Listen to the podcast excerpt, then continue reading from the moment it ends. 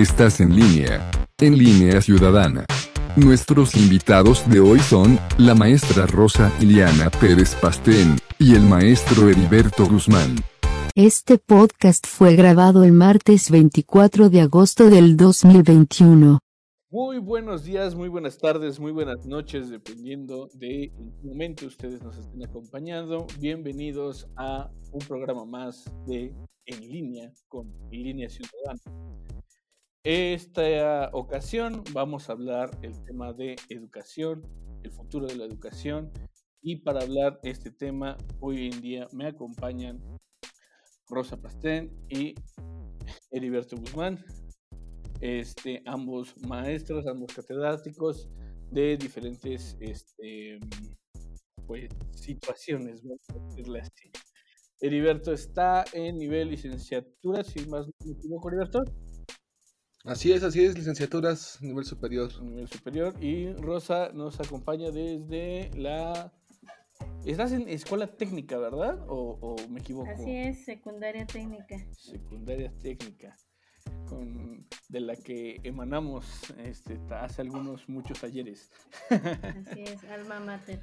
Así es, pues bueno, bienvenidos a los dos, muy buenas, buenas noches en nuestro caso.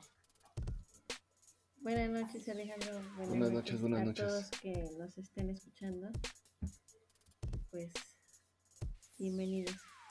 Excelente. Bueno, este, mm, la dinámica es la siguiente. E, Heriberto, yo ya te había entrevistado en alguna otra ocasión por algunas otras razones. Eh, sí, sí, sí. En esta, en esta ocasión, pues ahora va a ser eh, un tema más puntual y este, también te quería comentar, eh, a, Rosa ya conoce un poquito más la dinámica porque hemos estado trabajando, digamos, en el cómo hacer este formato. Entonces, digamos que va a ser muy entretenido, creo yo, porque precisamente este tema de la educación del futuro, nosotros eh, subimos eh, la semana pasada, haz de cuenta que así estamos manejándonos, una semana eh, creamos el tema y lo subimos a espacios de Twitter. Eh, en estos espacios la gente, así como ahorita nosotros lo estamos haciendo, se, es el puro audio, es decir, no, no ves a las personas, pero este, nos podemos comunicar.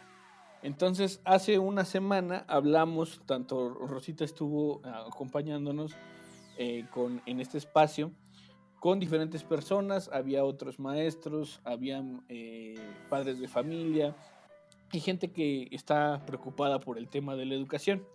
Entonces de ahí salieron algunas eh, preocupaciones y algunas situaciones que pues me gustaría abordarlas en este, en este podcast. Entonces este, yo espero que estén de lo más eh, listos posibles para darle a estas preguntas a estas, eh, más bien yo diría no tanto preguntas, sino como eh, situaciones que estamos viviendo y que cada uno tenemos nuestra propia perspectiva. De hecho, yo también eh, doy clases a nivel bachillerato, este, habría que decirlo. Y bueno, pues creo que cada uno de nosotros está viviendo una situación de manera mm, diferente, pero a la vez este, pues compartimos ciertas situaciones. Y una de estas primeras situaciones, y ya para, comenzar, sería, este, la, pregunta va dirigida tanto a Heriberto como a Rosa, eh, pues, eh, ¿cómo ven el regreso a clases? ¿Va a ser un regreso seguro? ¿Cómo lo ven ustedes? primero las damas, Rosita. Ah. Adelante, adelante. Muchas gracias.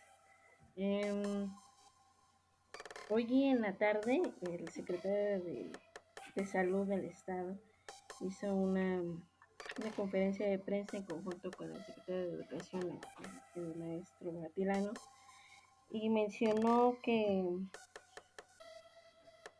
que las escuelas tienen que hacer un retorno seguro de las clases en medida de del semáforo epidemiológico. Y bueno, el 30 de agosto van a regresar de manera presencial 17 municipios, dentro de los cuales pues no están ni Pachuca ni Mirador. y obviamente nos, nos delimitan una serie de, de cosas que tiene que hacer la escuela y puntualmente menciona que eh, requiere del apoyo y de los insumos que tenga cada escuela, ¿no? La infraestructura. Porque también mencionaba que dependerá mucho de la infraestructura, de, de, de, lo que tenga, de, del organigrama que, que tenga cada escuela para el regreso seguro, ¿no? Y nos están remarcando mucho el regreso seguro. Eh, porque ya es inminente, ya no hay marcha atrás para este retorno a clases. Sin embargo, es para mí una situación eh, pues grave, grave porque no creo, a título personal, no creo que estemos preparados, no creo que estemos en ese punto, a pesar de que Inclusive la OMS ya dijo que vamos a tener que lidiar con esto, ¿no? Vivir con esto. Pero todavía como sociedad no estamos en el punto de que ya podamos convivir, vaya. ¿no? ¿Por qué? Porque hay muchas limitantes, muchas limitantes en cuanto a pues, infraestructura, en cuanto a mobiliario, eh, todavía siento también que nos falta a nivel em, de personal capacitarnos debidamente, ¿no? Porque a lo mejor somos unos cuantos los que verdaderamente sabemos em, la magnitud de esta enfermedad. Y entonces, em, como lo dijo el, el, presidente, ¿no? O sea, no quieren que regresen a clases, pero si andan en la playa y todo eso, ¿no? Sí tiene razón, pero híjole, o sea, nos van a poner en riesgo con si va a ir la mitad un día la otra mitad el otro día, nos van a dejar, por ejemplo, al menos en mi escuela, nos van a dejar con un mínimo de 200 alumnos al día. Estos 200 alumnos con diferentes estratos sociales con diferentes métodos de autocuidado, que no sabemos si conocen o no las medidas de bioseguridad. Y bueno, detrás de todos nosotros, detrás de todo el personal, existen familias, ¿no? Y, si bien nos venimos cuidando unos u otros, o que si ya nos dio o no nos dio, estamos en un riesgo inminente, ¿no? Y no es de que, eh, no es de que pongamos una respuesta negativa, ¿no? Sino que lo estamos viendo de manera frontal, ¿no? Eh, no sé, en un aula vamos a tenernos a 20 o 15 alumnos. Y estos 15 alumnos, por más que se les indique, van a querer eh, tener ese contacto físico, ¿no? Eh, abrazarse, darse la mano, que chocarlas o algo no sabemos, o sea, no sabemos independientemente de los filtros que se les han marcado, que se les va a enseñar y todo esto, eh, no, no, no. Para mí nos, nos hace falta mucha cultura eh, del autocuidado y pues no, eh, para mí es un riesgo total y absoluto. Ok, muchas gracias Rosa.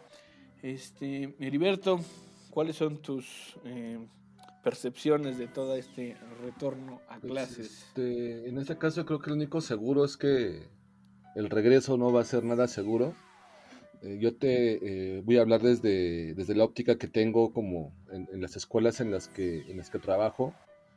Y, y vamos, son escuelas privadas en donde los espacios son amplios, en donde los grupos son, son muy pequeños, esa es la, una de las realidades que tiene la educación universitaria últimamente, es que ante el crecimiento desmedido de universidades ofertando prácticamente las mismas carreras, pues si una escuela antes podía tener 20 alumnos, pues ahora se divide, ¿no?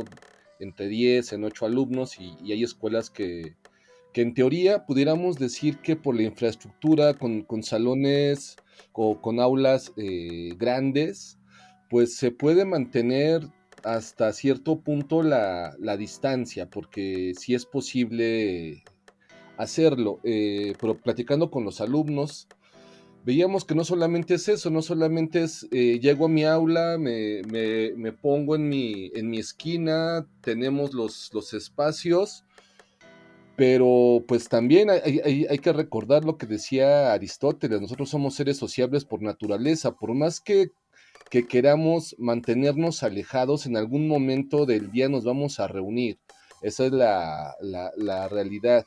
Y, y, la otra, eh, que tenemos, y, como comentaba este, la, maestra Rosa, en, estas deficiencias, en esta falta de, empatía o, del, en el conocimiento de las medidas de bioseguridad, este, etcétera, pues tenemos también el, el, problema pues en el transporte público, porque tal vez en mi casa me cuido, tal vez en la escuela voy a mantener lo más que pueda la distancia, pero en el momento en el que yo tengo que tomar un transporte público, el cual no sé si esté sanitizado, no sé si las personas que están a mi alrededor eh, no estén o sean asintomáticas o no, etcétera, pues entonces el, riesgo se multiplica porque entonces todas las medidas de seguridad que tal vez yo ya tomé, pues eh, no servirían para, para gran cosa en algún momento, en, alguna etapa de la historia de nuestro país, pues hablaba quien iba a una universidad privada era una gente que tenía dinero, ¿no? Entonces,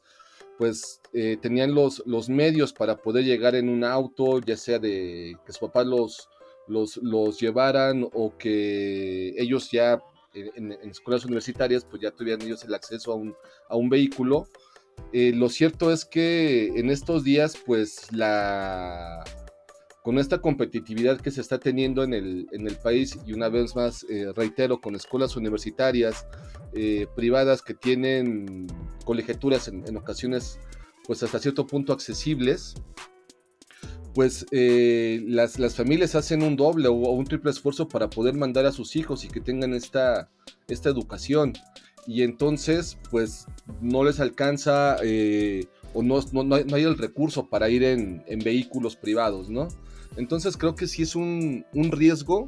Ahorita en una, en una, de las escuelas que, tengo se está planteando la posibilidad de tener, de que el alumno pueda elegir entre clase virtual y clase presencial, pues lo cual también, eh, pues no sé cómo lo, lo, voy a manejar la, la, escuela, apenas nos están este, a nosotros dando esa información el día, el día de hoy de que se puede elegir el alumno entre entre escuela virtual y escuela particular, pero creo que, definitivamente es un riesgo muy grande el que estaría corriendo si, si nos aventamos nada más por, por querer cumplir. Yo sé que, que no es lo mismo, pero tenemos que adaptarnos de manera inmediata ya a esta, a esta realidad que tenemos, porque tenemos la, variante Delta, ya hay un caso de la variante Lambda en nuestro país y la variante que ahorita está haciendo estragos en Canadá y también ya tienen en Canadá la variante Epsilon, ¿no? O sea, ya, estamos aprendiendo más el alfabeto griego por, por el coronavirus que lo que pudimos aprenderlo en la, en la escuela.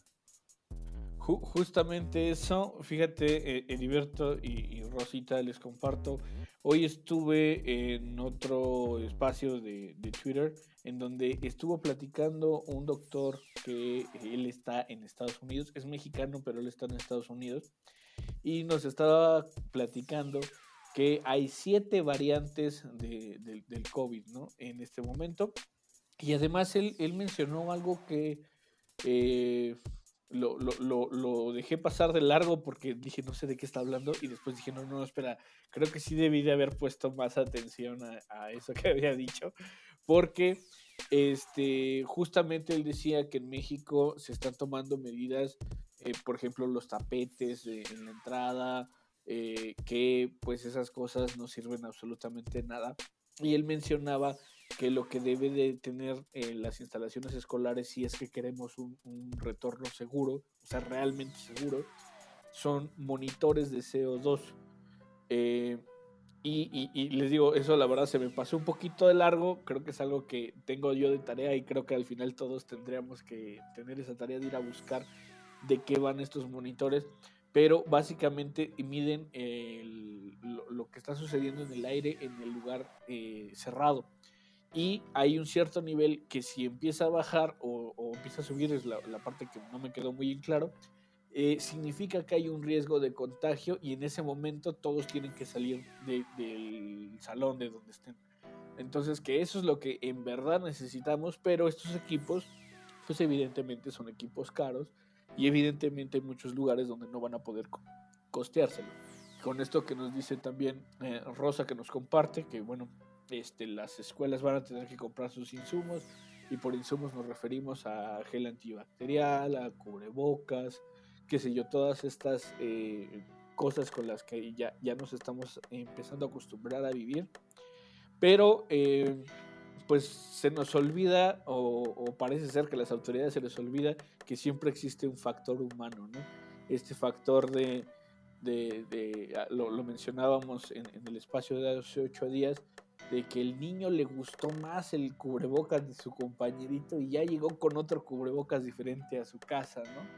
Entonces, este, esas son situaciones muy reales y muy preocupantes, este, que, son de las cosas que vamos a, enfrentarnos. Ediberto, tú como, como alguien de, de ciencias políticas, alguien que sabes que hay un deber ser y un ser, pues hay, hay un gran abismo y sobre todo en estas situaciones de la salud de el, y sobre todo yo creo que de la educación que tenemos en los mexicanos. ¿Qué nos podrías decir de, ello? Exactamente, eh, bien a lo que a lo que estás platicando, pues tienes toda la, razón, como te, como les comentaba, o sea, finalmente somos seres eh, sociales, eso, eso no lo vamos a, cambiar, la, la, interacción que nosotros tenemos, eh, tanto los, obviamente se, se, se, se, presenta más en los niños, y si tenemos un grupo de 20, 30, 40 niños, pues obviamente se van a, van a hablar, van a jugar, van a querer comunicarse, porque esa es la, la, la, realidad que, es que, vamos a estar enfrentándonos. Eh, y tal vez pudiéramos justificar con el son niños y tal vez quisiéramos vernos más estrictos y decirles si no se muevan, eh, no, no, se pueden levantar, cada quien va a estar en su lugar, no van a poder, pero para un maestro controlar a 30, 40 alumnos eso es prácticamente imposible, ¿no? Eh, tenerlos sentados nada más, pues van a decir mejor me regreso a mi casa y estoy sentado y, y me paro de cabeza, hago dos, tres cosas. Eh, si, con los jóvenes es complicado, como, lo, estaba comentando, que en algún momento, por muy alejados, por muy poquitos que seas, van a, van a terminar interactuando y van a, terminar eh, relacionándose, pues con los niños va a ser peor la, la, situación. Y si hablamos que pues todavía en nuestros niños no están vacunados, si es que la, la vacuna eh, como tal sí nos estuviera ayudando, pues estamos hablando que los más vulnerables son quienes no están vacunados y a quienes ya quieren obligar a que se presenten a, la, a una institución, ¿no? Eh, y tal vez uno se... Ah, vamos a encontrar casos que dos, tres, cuatro, diez niños sí se cuiden, eh, no se levanten, usen solamente su, su cubrebocas, no lo compartan, pero pues la realidad es que en, una sociedad como la que tenemos, una sociedad tan, podemos llamarlo así, tan cariñosa que es la, del mexicano, que nos vemos y nos abrazamos y nos saludamos y nos platicamos, pues es complicado que se logren respetar todas las, las, normas de bioseguridad en, las escuelas. Para mí es un alto riesgo el, querer eh, cuasi obligar a los padres de, de familia que manden a sus hijos. Sí, exactamente. Este, Rosa, eh, ya nos habías comentado, bueno, en el espacio, y eso evidentemente no queda grabado, pero eh, por eso te, lo vuelvo a preguntar. Eh, nos habías mencionado que ya existen protocolos que ya los están capacitando a los docentes a nivel secundaria para el cómo van a llevar esta situación, ¿no? Así es, de hecho, hace rato me llegó este eh, un, un, documento de PDF que dice cuadernillo de campañas de, auto, de autocuidado. Inclusive ahorita pues estamos realizando el CTE de manera virtual y también viene encaminado a eso, ¿no? Viene encaminado a, hacer los comités de salud, toda la comunidad escolar, ¿no? Que comprende todo el personal de la escuela, eh, padres de familia, alumnos, ¿no? y bueno, obviamente, este, pues sí se les va, se les va, se nos va a dar esa orientación.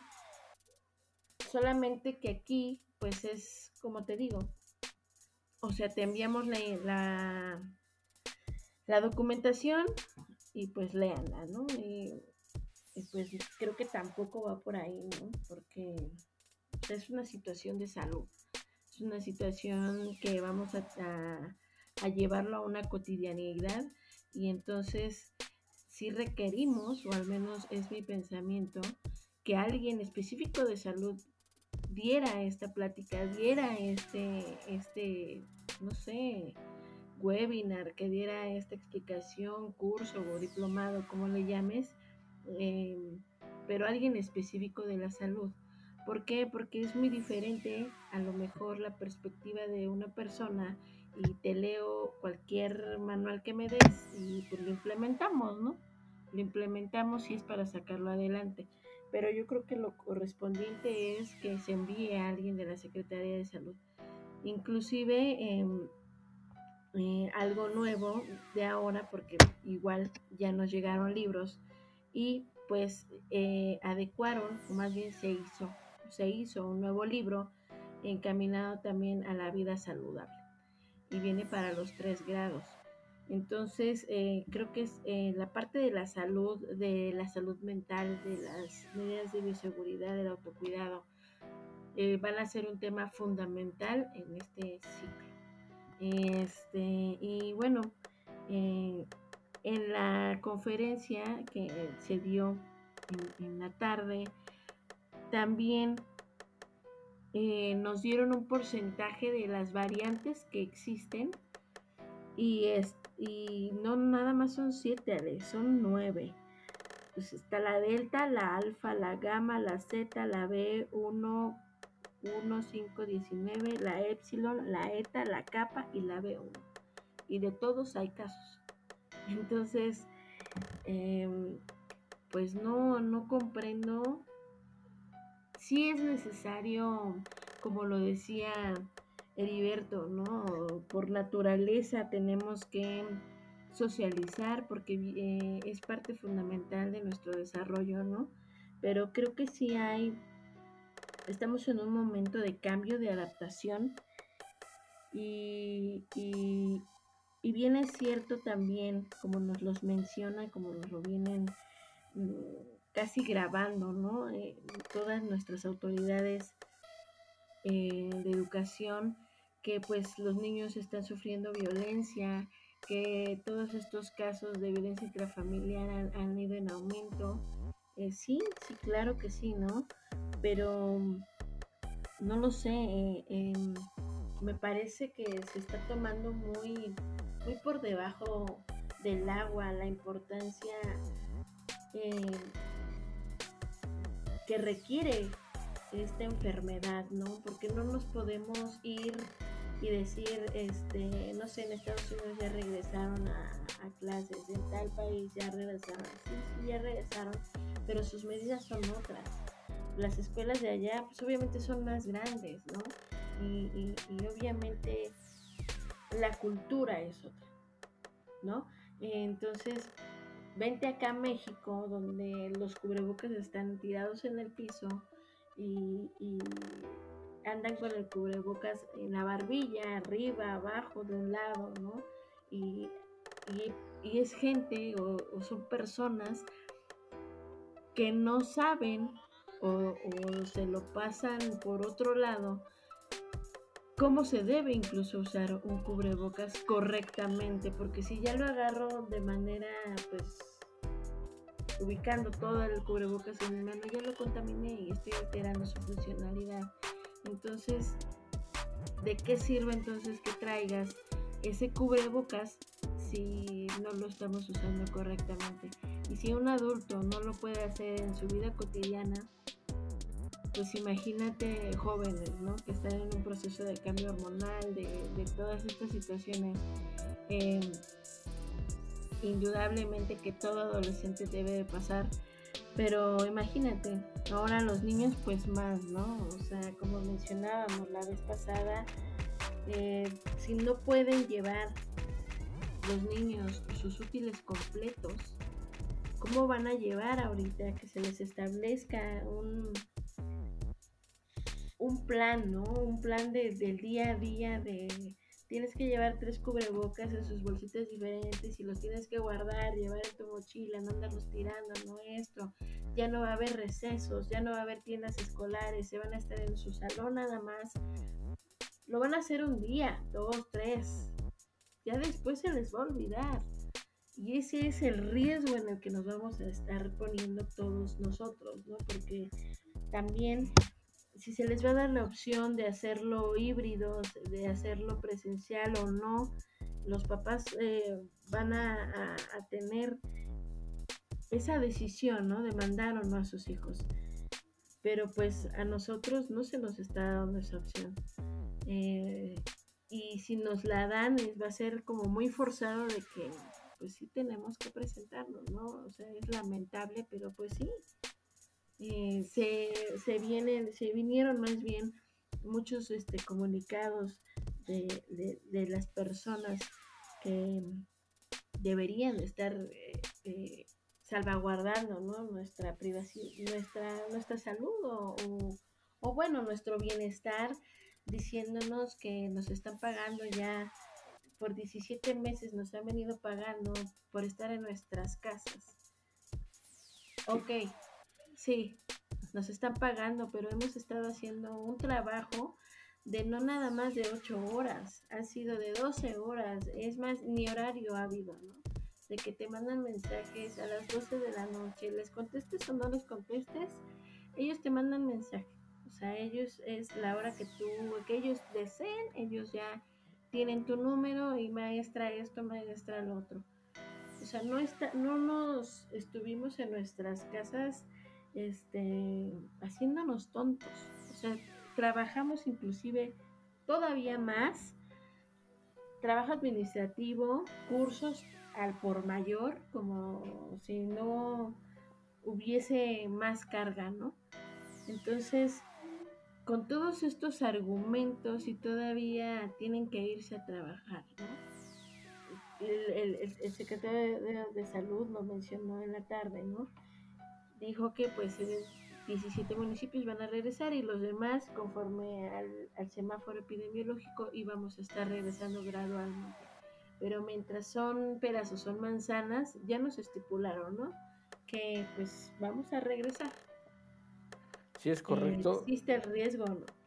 Es correcto. Y este, una de las otras cosas que mencionó este doctor que escuché hoy Quisiera saber su nombre porque no tenía un nickname y no, no tenía su nombre real. Pero bueno, eh, ese doctor eh, nos estaba compartiendo que otra de las grandes preocupaciones con respecto a este tema, y ya para igual eh, cerrar el primer tema de lo que vamos a hablar hoy, que es precisamente este regreso a clases, él nos comentaba que de las grandes problemáticas cuando se tiene el virus no es que la edad los vaya a proteger a los niños. Eh, e incluso hay, variantes que les están pegando mucho más. Pero él mencionaba que una de las eh, situaciones que agrava el problema es la obesidad. Y pues en México no estamos muy bien en esa situación. Y sobre todo ahorita que estuvieron en su casa los niños, que estuvieron encerrados, que pues desconocemos qué estuvieron comiendo. Este, pues estoy segurísimo que más de uno va a llegar un poquito más gordito de lo que estaba antes de la pandemia. Entonces esa situación también es preocupante porque si tenemos eh, mucha obesidad en el país, yo creo que eh, pues la pandemia lo, empeoró y eso es un problema para este tipo de virus. Eh, si, si, estás con obesidad, te va a afectar más el hecho de que te entonces, este, no sé si eh, Heriberto nos quieras comentar algo sobre este tema. Sí, eh, tienes toda la, razón, ¿no? Y, vamos, eh, parte de, importante y porque también pude conocer un caso pues, más o menos cercano sobre el tema, pues era la, situación en que los padres de, de, familia pues tienen que seguir trabajando, ¿no? Hay quienes lo pudieron hacer virtual, muchos de ellos tienen que, ir eh, hacerlo presencial, tienen que ir a sus centros de, de, trabajo. ¿Y qué pasa? Dejan solo a sus niños y pues les dejan en el refri pues lo que pueden comer sin, sin mayor problema, ¿no? Entonces, pues te, dejo un paquete de salchichas y, y, un danonino y un yogur y una gelatina y todo para una semana y el niño pues se lo come en un día, ¿no? Y al otro día pues otra vez te vuelvo a dejar el dadonino y la gelatina y el jugo y el azúcar y más azúcar. Pero pues esto, esta, esta situación pues no es tanto, no, no, podemos culparle al niño porque se la coma, sino porque es lo que tiene a la mano, no lo podemos poner a, pues ahora cocínate unas verduras al vapor o cosas de ese estilo, ¿no? Si está solo y obviamente como niño pues va, va a recurrir a lo, pues a lo que sea más agradable para él, para su, para su paladar. Si nosotros, si me ponen a mí un, eh, plato de, brócoli medio kilo de carnitas, obviamente voy a decidir por el medio kilo de carnitas, aunque ya, y, aún conociendo las implicaciones a la salud que puede tener eso, ¿no? Entonces con los niños pues está pasando esa misma situación. Eh, si nosotros, como, como, como comentaba, eh, vamos a gran, gran parte hemos subido eh, eh, con el peso. ¿Por qué? Porque pues ya no podíamos ir, los, los que íbamos al gimnasio ya no podemos ir, los que salíamos a correr ya no lo hacemos con la misma regularidad por el mismo temor a no saber eh, si la persona al ya escupió o si voy a pisar o cualquier cosa, ¿no? Entonces las actividades eh, recreativas las dejamos de realizar también, pues con los niños obviamente el problema es mayor, ¿no? Ya no vemos a los niños en las calles porque ya no, ya no pueden salir a, jugar como, como lo hacían de antes, por lo menos la, la hora que tenían de educación física también ya no la tienen.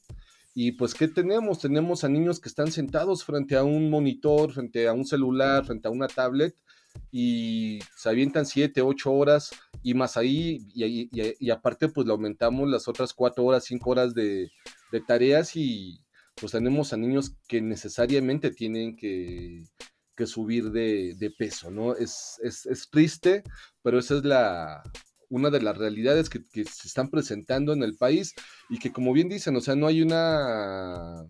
No hay, no hay, no hay programas de salud pública para evitar esta situación y eso también es, es lamentable. Eh, decía eh, la, la, mesa rosa, no nos podemos comparar con países de, de o, con otros países, pero lo, lo, cierto es que, por ejemplo, estaba viendo hoy en que, que, en Florida las escuelas volvieron a cerrar justamente por lo mismo, ¿no? Porque se empezaron a detectar cientos de casos de, de contagios en las escuelas, eh, en países que en teoría ya la estaban como librando y otra vez tienen problemas, pero pero enormes.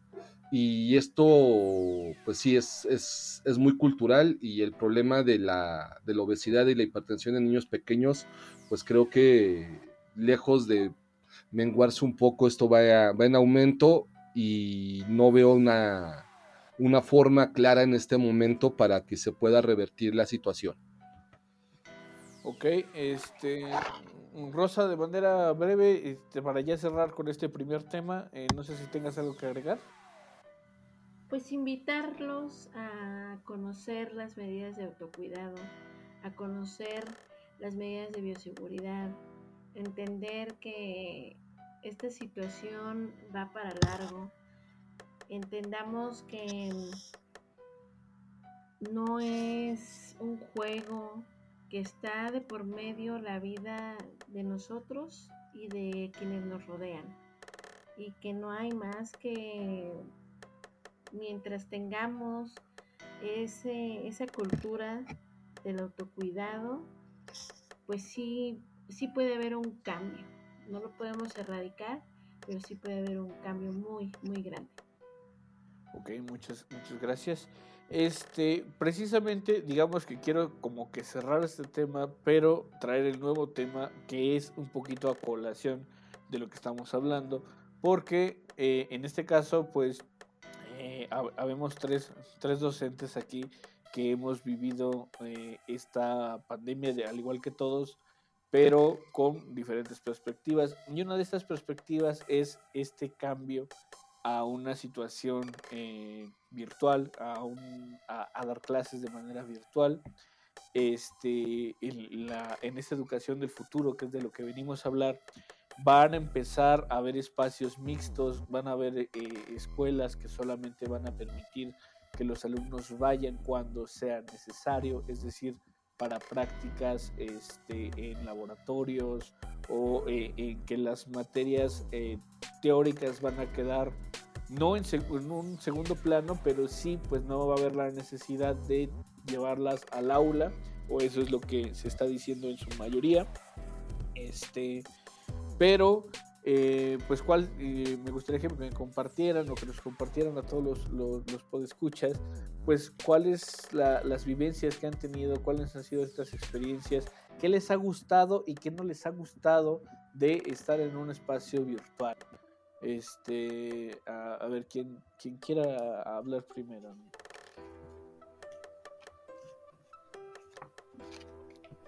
Bueno, yo te, te, te, te platico desde mi experiencia.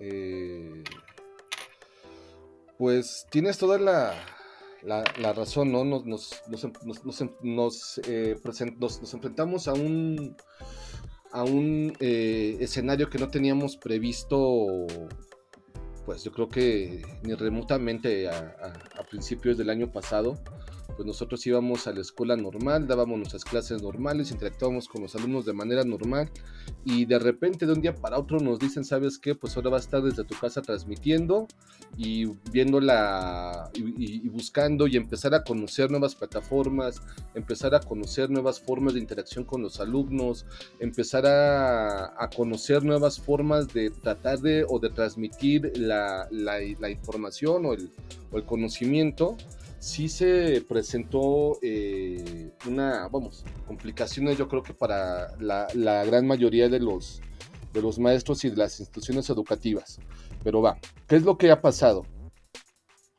Muchas escuelas, eh, principalmente, se, se, abrió y aquí sí una, una gran área de, de, oportunidad para las escuelas privadas, que es que es en el, en el ramo en el que yo me, en el que me desenvuelvo.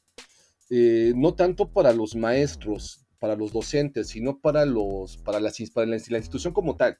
¿Qué pasa? En, en alguna de las escuelas en las que yo estaba impartiendo clases, y, y creo que también este, te, te, pudo haber pasado a ti, resulta que pues de, de repente esta escuela tiene 7, 8 campus a nivel nacional y nos dicen, ¿saben qué maestros? Pues las clases se van a dar desde Toluca y desde ahí se van a impartir todas, un, una materia, un, maestro le va a dar clases a todos los, los, campos a nivel nacional y pues ustedes quedan sin trabajo de momento, ¿no? Ya cuando regresemos a la parte eh, presencial, pues este, ya veremos si los contratamos o no, una, una, vez más, o si tienen alguna otra actividad, si pueden seguir apoyándonos toda esta parte. Pero ¿qué pasa? Esta escuela pues está ahorrando lo de pues 20, 30, 40 maestros, ¿no? Y toda la, la carga va, va, con uno solo y, se puede. Entonces creo que estos escenarios a las instituciones educativas sí les puede favorecer en algún momento. Eh, vamos a dejar de ver las, las grandes construcciones, las grandes escuelas con sus canchas de fútbol, con sus gimnasios, y pues va a bastar que tengan pues algún espacio para algún laboratorio. En el caso de derecho, pues lo que está de, en boga, ¿no? Todas las van a tener su, su, sala de juicios orales y prácticamente con eso pueden armar una, una institución, no neces ya, no se necesitaría tampoco tener tanta infraestructura. Eh, y entre más dure esta situación, pues más se están eh, abriendo, incluso los, los, jóvenes se abren también a esta, a esta idea. Eh, en otro caso, en el caso que le beneficia al maestro, porque también hubo situaciones en las que, en las que a mí me beneficiaron, que en algún momento yo podía estar eh, a las 7, de, de 7 a 8 dando clases en una escuela en Tulancingo y de 8 a 10 en una escuela en Pachuca y de 10 a 12 en una escuela en, en ¿no? Y sin necesidad de, de, salir de la, de la casa. Creo que esos son los, los beneficios, los pros y los contras que nos puede dejar esta, esta educación a distancia, ¿no? Tanto para la institución educativa que va que va a sufrir un, una, una, evolución muy importante en los próximos eh, cinco años. Yo, yo creo, no, no le doy más para que los, los, grandes monstruos de esas universidades eh, pues empiecen a, a, ser cada vez más pequeños, ya no se invierte tanto en la infraestructura como tal, sino pues en buenas plataformas de, de internet y entonces tratar de abarcar a más alumnos eh, y los docentes pues tenemos también que adaptarnos a esa situación en la cual tal vez no vamos a poder estar eh, en las escuelas que nosotros quisiéramos o, en, todas o en tantas, pero pues sí podemos estar en, diversos lugares también eh, geográficos sin salir de nuestra casa. Sí, es, esto que mencionas, bueno, evidentemente a mí, a mí me pasó también, sobre todo la parte triste, ¿no? La parte de que la, institución tiene varias sedes, ahora solamente va a ser los de cierta sede los que van a dar todas las clases y nos quitaron horas, nos quitaron espacios. De hecho, una otra cosa que yo vi donde yo, yo soy docente es que este, quitaron eh, el tiempo clase, digamos, nos pagan por hora clase y ellos decidieron quitar una hora de dos horas que se daba de alguna clase porque el, el argumento es, es, que los alumnos van a estar en una plataforma virtual. Eh, eh, en el caso de donde yo estoy dando, se llama la plataforma Neo. Entonces, la plataforma Neo tiene la virtud de que ahí viene eh, ahí puedes colgar los trabajos, puedes colgar el material que necesitan para hacerlo, puedes colgar la rúbrica y casi casi en automático el mismo la misma plataforma te va apoyando para dar las calificaciones, ¿no? Entonces, el argumento es ese, que los alumnos van a tener que tener esa hora que te estamos quitando, que meterse a la plataforma y leer los materiales, ¿no? Entonces es este como que, uh, sí, pero ¿y mi sueldo? Entonces, este... Exactamente, no te hacen trabajar. Sí pasa, pasa eso, ¿no? Tú trabajas el doble y ves que no te reditúan ¿Sí, no? en, el bolsillo, o sea, y, y, pues tampoco está como, como muy pues muy, muy bueno para nosotros como maestros, ¿no? Esa, esa parte, porque sí, eh, obviamente hemos tenido que, que trabajar más en, en, en, los espacios o en la generación o la creación de, materiales, en revisar. Y, vamos, a mí me, me, tocó que me marcaban a las diez y media de la noche, 11 de la noche, hasta que pues tuvimos que poner también como maestros un alto, ¿no? Y decir, ¿sabes qué? Pues la última consulta me la puedes hacer hasta tal hora, porque que te llamen un sábado a las 11 de la noche cuando estás viendo no sé, una película, comiendo palomitas o cualquier cosa, pues no era como que lo más agradable y los alumnos estaban acostumbrando a hacer esa, esa situación, ¿no? Y nosotros, pues en parte también como para cuidar un poco el, trabajo, pues permitíamos, fuimos eh, permisivos en, en, algún momento, pues hasta que llega la, la, etapa en la que dice, ¿sabes qué? Pues ya no se puede, ¿no? Y, y, empezar a generar nuevas, nuevas reglas también en, los trabajos o en la forma de, entregar toda esta situación. Pero sí, eh, creo que tenemos más, más trabajo y, menos salario en algunos casos. Así es. Este, Rosa, compártenos por favor esta experiencia que tú has tenido y pues qué te ha gustado y qué no te ha gustado de las plataformas, nuevas plataformas. Fue una situación em, pues muy ambigua, ¿no? Em, ciertamente en el gremio habemos pues un rango de edad muy variado, ¿no? Y yo creo que fue, les fue más difícil a, aquellos maestros que pues no tienen tanta habilidad, ¿no? Inclusive a, jóvenes, ¿no? Que no que no les llama la atención este actualizarse en cuanto a tecnología, ¿no? Y este fue un momento en el que nos vimos en la necesidad de actualizarnos, pero pero a la voz de ya, ¿no? utilizar las herramientas habidas y por haber para hacernos primero primero para hacernos conocidos con nuestros propios alumnos, ¿no? Ver la manera em, de llegar a ellos, ¿no? Y este buscar, no sé, eh, Instagram Live, eh, Facebook, el mismo WhatsApp, ¿no? Eh, que el canal de YouTube, porque hubo, hubo maestros quienes hicieron sus propios canales, ¿no? y ahí dejaban las clases. que Canva, que Prezi, que este, Kahoot, todas estas situaciones que si a lo mejor en algún momento los escuchamos, nos vimos en la necesidad de actualizarnos y de alguna manera dominarlo, ¿no? ¿Por qué? Porque es una herramienta, o más bien nos fue una herramienta fundamental para el desarrollo de nuestros trabajos, ¿no? Ahora, influye mucho también en pues la situación económica, ¿no? Eh, porque pues como sabemos, pues no todos tienen las mismas condiciones, ¿no? Y este, pues había quienes sí tenían la posibilidad, posibilidad de conectarse a una reunión de Zoom, había quienes no, había quienes nada más por teléfono eh, o, o, por foto en el WhatsApp, ¿no? Y por ahí este, enviaban sus tareas, pero sin duda fue una situación de actualización. Yo creo que ninguno, ninguno en, en, el ámbito que quieras, eh, estábamos preparados para una situación así, ¿no? Yo creo que al principio lo vimos como vacaciones anticipadas y, y es de, pues sí, vamos a relajarnos, ¿no? Pero pues ya pasaron 17 meses. Y entonces eh, es una situación de actualización, de, de interés, ¿no? porque lo platicaba también en el consejo, aquí también es una herramienta inclusive para el alumno, ¿no?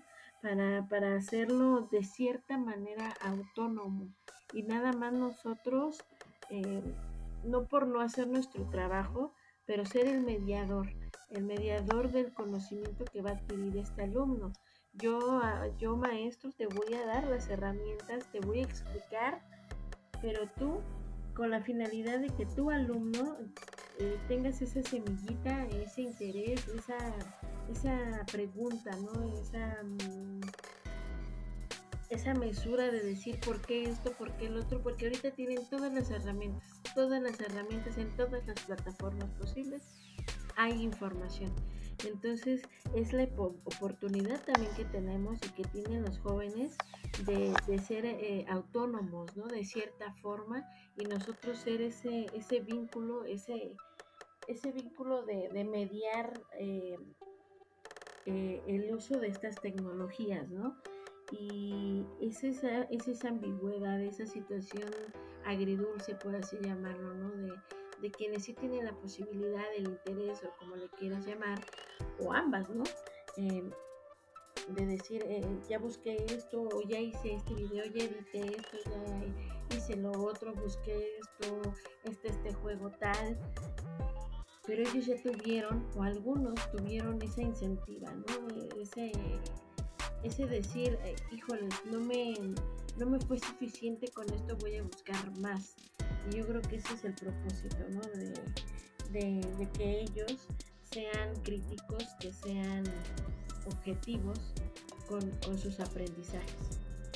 Ok, este, eh, me, bueno, me eché un chapuzón a la investigación para poder hacer este capítulo y me topé con dos, dos situaciones. Eh, eh, eh que trabajas más en las instituciones privadas, estas instituciones privadas eh, se deben de estar ya modernizando porque en cualquier momento alguien todavía más grande, más poderoso y un poquito más loco va, a tumbarlas.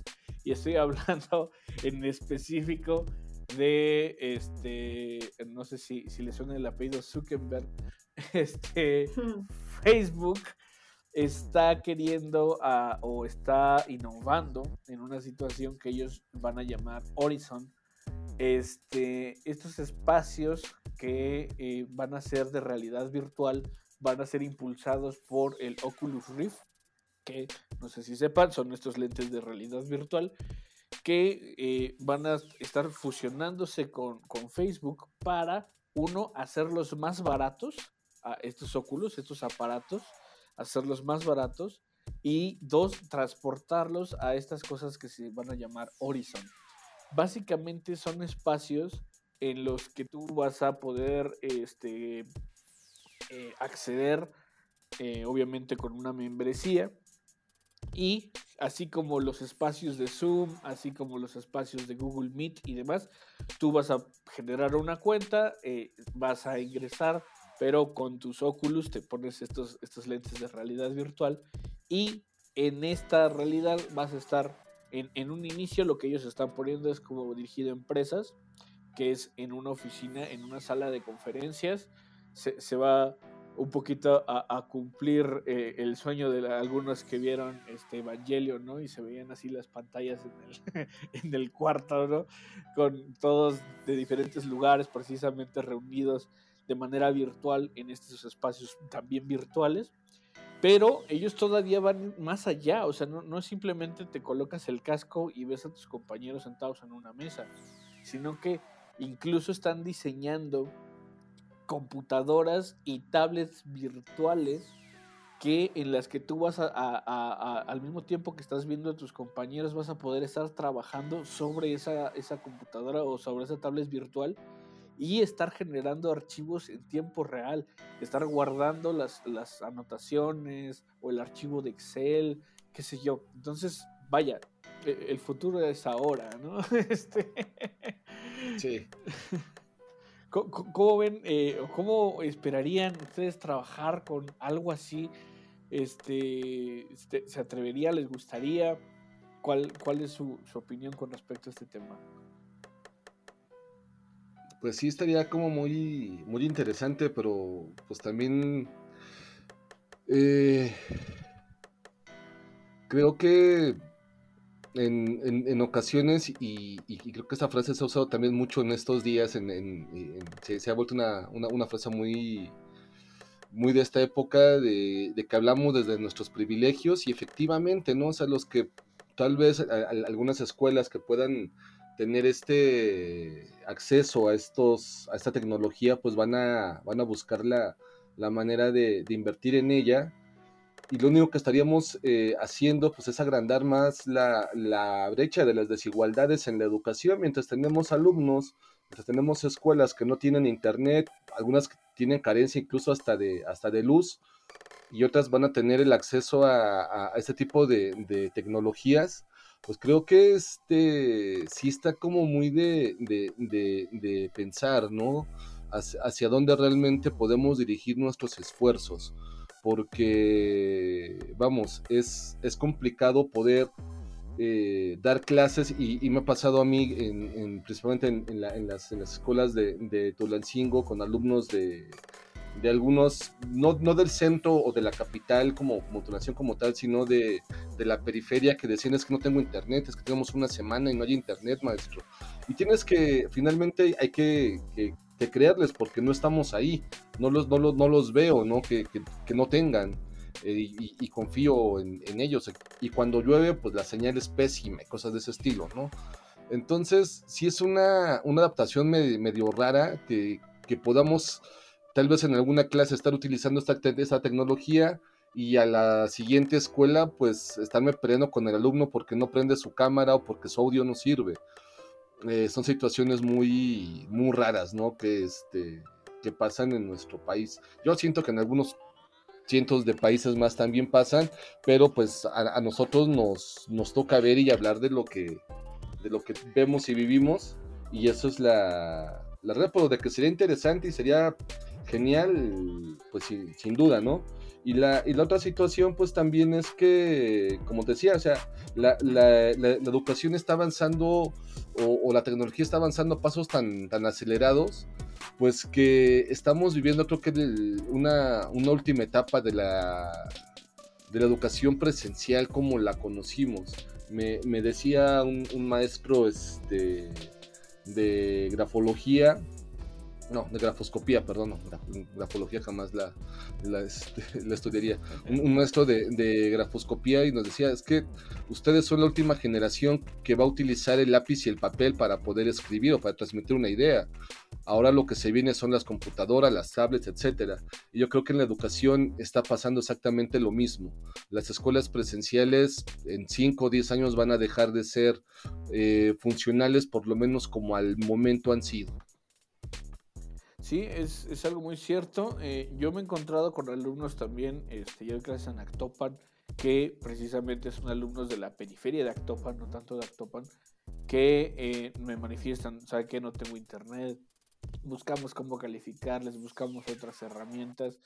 Este, hay alumnos que de plano me dicen, es que eh, no le entiendo si no estoy escuchando la clase, entonces no tengo internet, pero pues me voy a gastar este, 20 pesos, 30 pesos de, saldo en cada vez que, vaya a tomar su clase, ¿no? Este, o, hay alumnos que, bueno, tengo un, alumno que literalmente se iba al parque de, que, estaba ah, más o menos cerca de su casa porque en el parque había internet, ¿no? Y entonces eh, se colgaba de, de ese internet para poder tomar su clase. Entonces, eh, pues se, escuchaba mucho el ruido eh, del espacio donde él estaba cuando eh, pues activaba su micrófono para poder hablar en la clase. Entonces digo, son, son situaciones que evidentemente van a empezar a, a saltar. ojalá todo fuera maravilloso, ¿no? Todo fuera este avance de la tecnología y todo siempre estar en la vanguardia pero pues evidentemente hay lugares en que no tienen ni agua y queremos que tengan eh, luz e internet, pues está complicado. Este, Rosa, ¿cuál es tu perspectiva de esta, de esta situación? Em, pues sí sería una herramienta de apoyo muy buena, ¿no? Em, inclusive de, del lado de acá, de México, eh, pues Carlos Slim también dentro de su fundación tiene pues su sistema, ¿no? Tiene su, página que es aprende.org y ahí pues te da cursos y te capacita y te certifica y todas estas situaciones, ¿no? Y inclusive por parte de, la Secretaría también se está realizando eh, una, una, aplicación que se llama CIREP, y esta aplicación em, nos va a servir también de apoyo eh, para pues para el refuerzo de algunos conocimientos o para la introducción de un tema lo vamos a poder utilizar. Y sin embargo la adaptación de, los medios de difusores de información eh, es fundamental. O sea, ya no son opciones, ya va a ser parte de, la planeación de cualquier maestro. Y este, pues es bueno, ¿no? Porque así, de cierta forma, invitas, atrapas, atraes a, los alumnos pues a querer envolverse de todo eso a no ver la escuela como lo venimos viendo en algún momento de nuestras vidas, como de una situación de flojera, ¿no? De, ay, van a pasar, o una situación de esas, sino de verle de, ay, vamos a utilizar esta herramienta, o ya vamos a ver este video, o vamos a, hacer X o Y.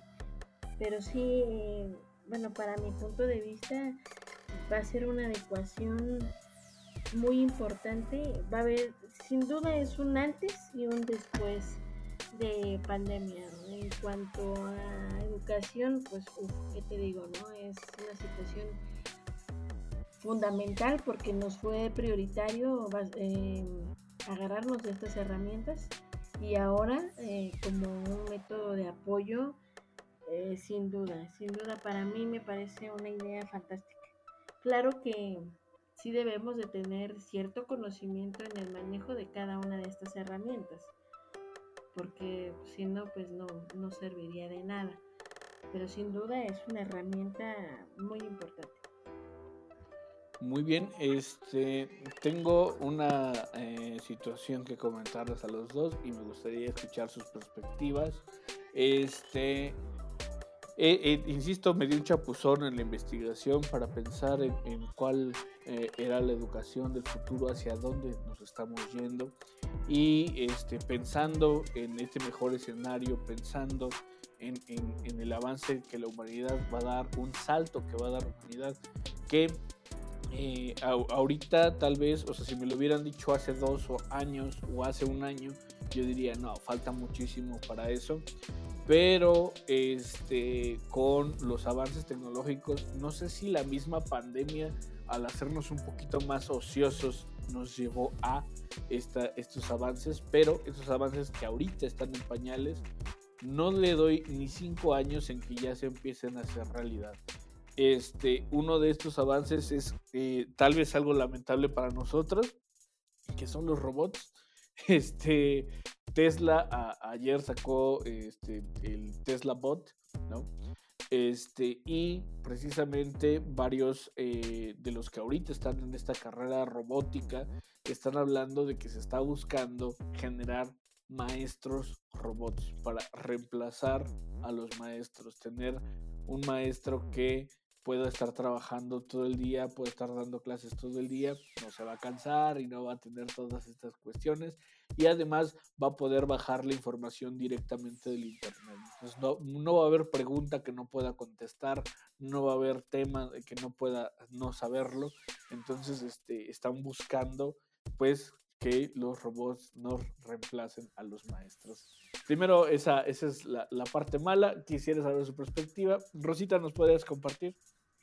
Sí, eh, no, no hay manera, ¿eh? O sea, no hay manera de que una situación eh, virtual, una situación de cierta forma inteligente eh, nos reemplace. No porque existe la pedagogía, existe la humanidad, existe lo que venimos manejando ahorita, que es este, la empatía, la resiliencia, esas son cualidades que un robot no tiene, ¿no? Entonces, em, no, no, no, para mí no hay manera de que un, robot o un dispositivo suplante una situación así. A lo mejor, no sé, para reproducir ciertos ciertos temas, ¿no? Pero como tal, no, porque como lo venimos diciendo, la interacción es muy importante para, para, para cualquier persona. Y bueno, ya viéndolo de manera más profunda, pues la escuela siempre va a ser el segundo hogar del niño, ¿no? Entonces, eh, si por ejemplo el niño carece de ciertas situaciones en casa, las, se va a sentir acogido en una escuela, ¿no? Con un maestro. Siempre va a haber un maestro con el que tenga afinidad. Entonces, eh, difícilmente lo va a encontrar en, un, en, un, en un, aparato, ¿no? A lo mejor sí va a ser momentáneo, pero no, no, no somos sustituibles al 100%, vaya. Ok.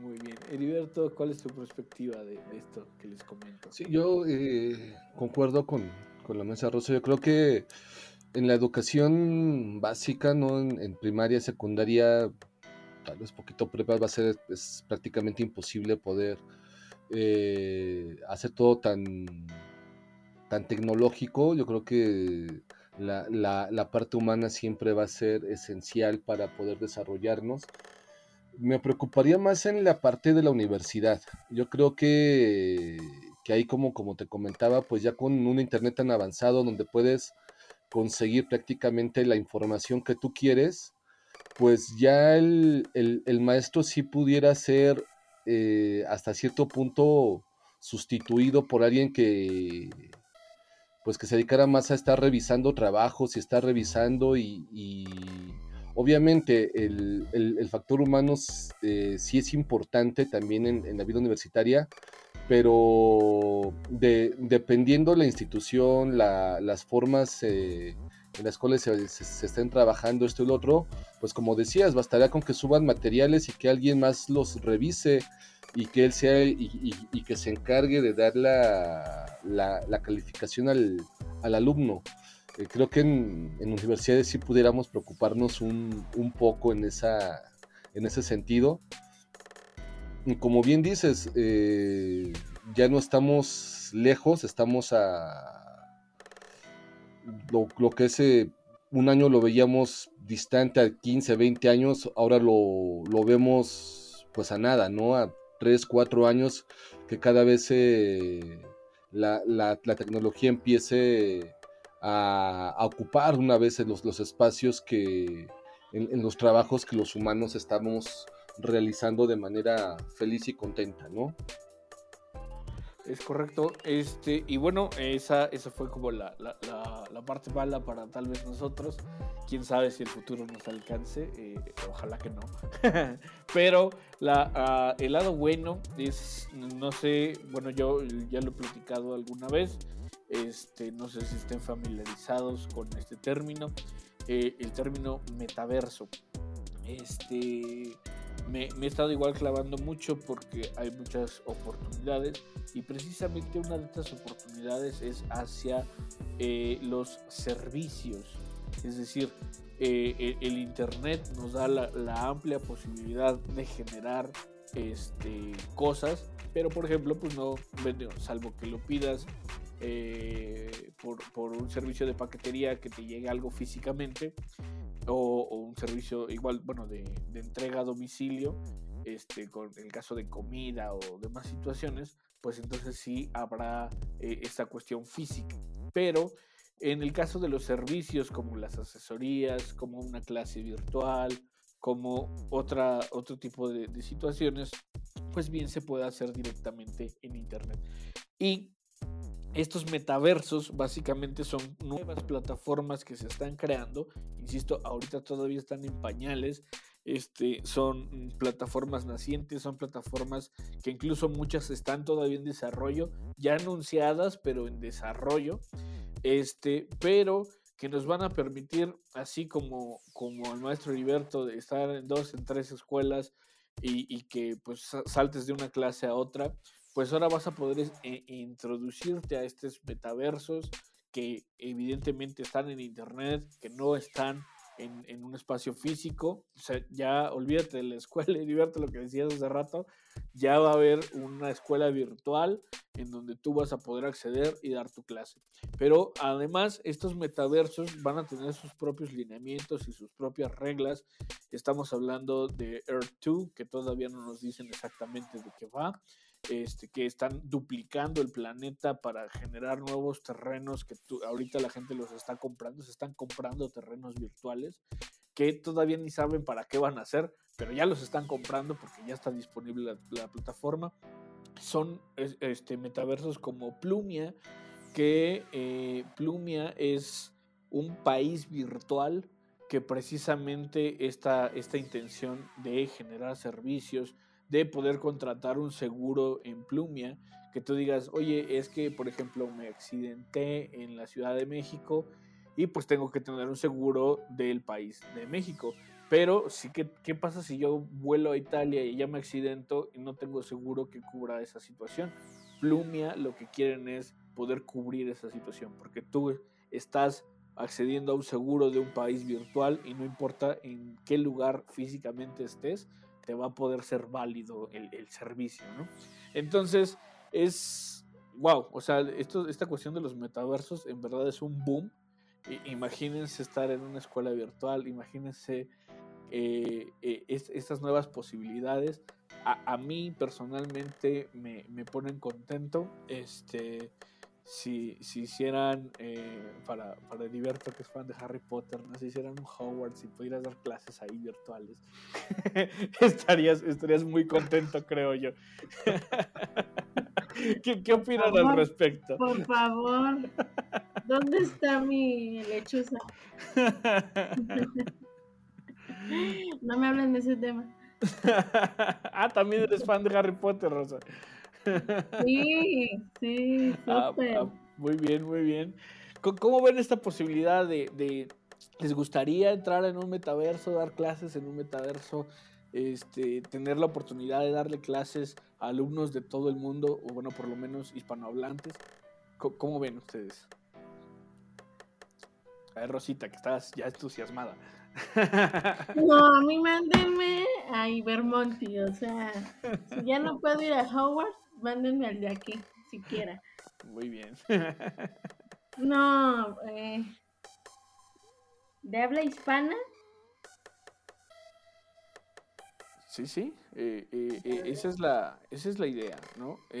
bueno, claro que, por ejemplo, hay aplicaciones, igual parte de estas nuevas redes sociales que también a la su vez se están transformando en metaversos. Está, por ejemplo, Hablo, que no lleva H, así, Hablo App, que incluso, incluso rompe la barrera del idioma. O sea, tú estás hablando en tu idioma y te están viendo otros de diferentes idiomas y a ellos les sale la traducción, el subtítulo de lo que tú estás hablando en tiempo real. Entonces, vaya. ya, ya nos está alcanzando la tecnología, muchachos. sí. Eh, eh, Eri, ¿cuál es tu perspectiva de esta, de esta, esto que les platico? Yo cuando, cuando dijiste metaversos, netamente este, lo relacioné con Spider-Man, ¿no? Eso de modelo de hoy. Quiero, te conozco, Peter. Este... Esos, son multiversos. Sí, eh, vamos, obviamente el, el, el, tema que nos comentas, pues ya, ya, son, ya son algo muy avanzado, pero es algo que está, esta realidad que en, en, la que estamos, eh, es algo que la pandemia también como, como decíamos, ¿no? Crean estas áreas de, de, oportunidades y hoy en día, pues, eh, checo mi, mi, Facebook y hay maestrías virtuales por todos lados, ¿no? Todas las, muchas instituciones vieron esta situación, entonces puedes estudiar una maestría en línea, estando aquí en, en, Pachuca, en una escuela de, de Mérida, una escuela de, Chiapas, en una escuela de Baja California, etcétera. Eh, incluso hay ya este campus internacionales donde pues puedes convivir con eh, estudiantes de, diversas, de, diversos países, eh, principalmente en la, en la, parte este, latinoamericana, ¿no? Y, creo que ese, pues es una, como dices, es una gran área de oportunidad para nosotros, es un gran momento en el cual pues basta empezar a, crear contenido y, tratar de, de, explotar esos, esos saberes y ya no solamente llegar a, a, mis 10, 15, 20 alumnos como escuela privada, sino ampliarme y poder llegar a, a 100, 200, obviamente con un costo menor, haciéndolo más accesible en teoría, porque pues no sé qué están haciendo estas escuelas porque te cobran lo mismo presencial que en línea, eh, por lo menos en las maestrías que he estado revisando, pero creo que sí es una oportunidad para bajar costos y en vez de tener 15 alumnos en tu maestría, pues tener 100 alumnos, ¿no?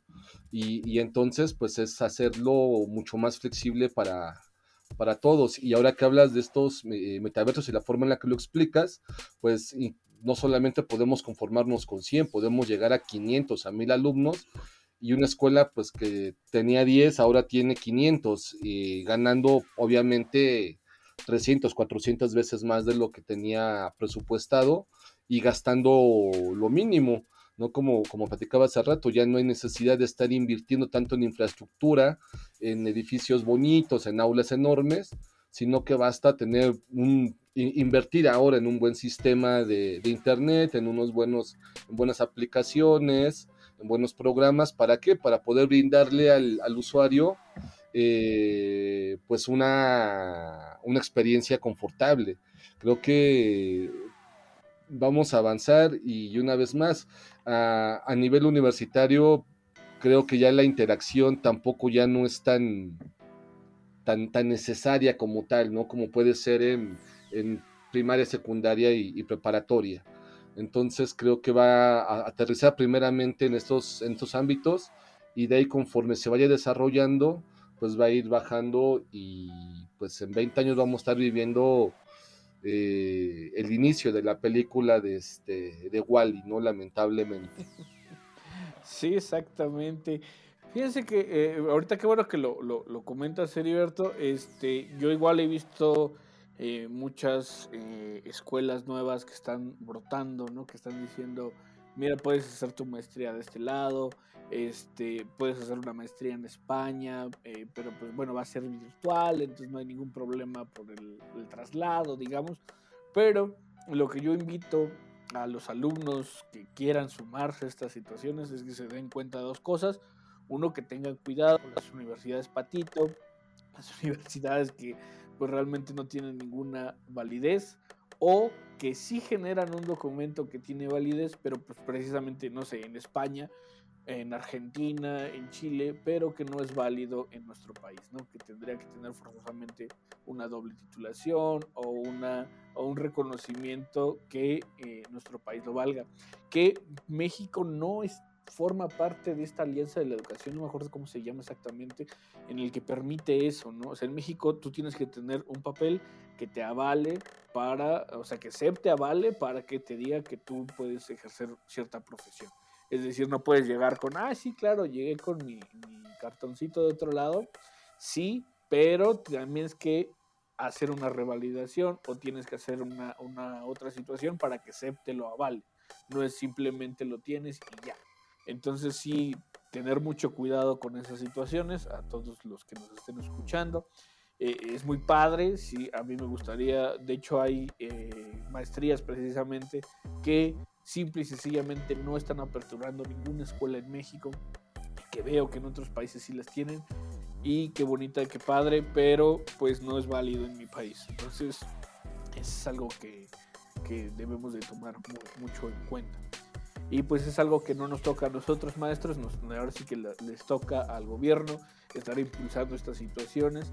Incluso hay países que ya están incluso tumbando a las escuelas, ¿no? Es decir, tú te fuiste a internet, te bajaste, viste mil eh, videos de YouTube, viste mil webinars, te sumaste a conferencias, hiciste muchas cosas para obtener cierto conocimiento y tú dices, yo ya estoy listo para ser ingeniero de mecatrónica. Ah, perfecto. Te aplicamos un examen, algo muy parecido al EGEL que nosotros tenemos en México. Lo acreditas, aquí está tu documento, ¿no? Eh, eso es lo que están haciendo este, ciertos países. Me parece que Brasil es uno de ellos. Entonces, pues eh, es algo que le toca al gobierno, pero pues alguien lo tiene que impulsar. Así que, Heriberto, tú que estás en ciencias políticas apoyando, ahí échanos la mano. no, ¿qué crees? De, hecho, hay una universidad aquí en, aquí en Pachuca que este que te revalida por justamente por, por conocimientos. Si ya tienes como la, la experiencia, digamos, un secretario o una persona que ha trabajado en en la Procuraduría que lleva, no sé, de 10 años trabajando en la Procuraduría, obviamente, pues ya conoce una parte del, derecho, pues arriba y, adelante, o sea, ya, se la sabe. Entonces, con esa experiencia laboral, cursa un año en esta, en esta escuela y le dan el título. Y es algo que está aprobado también por CEP.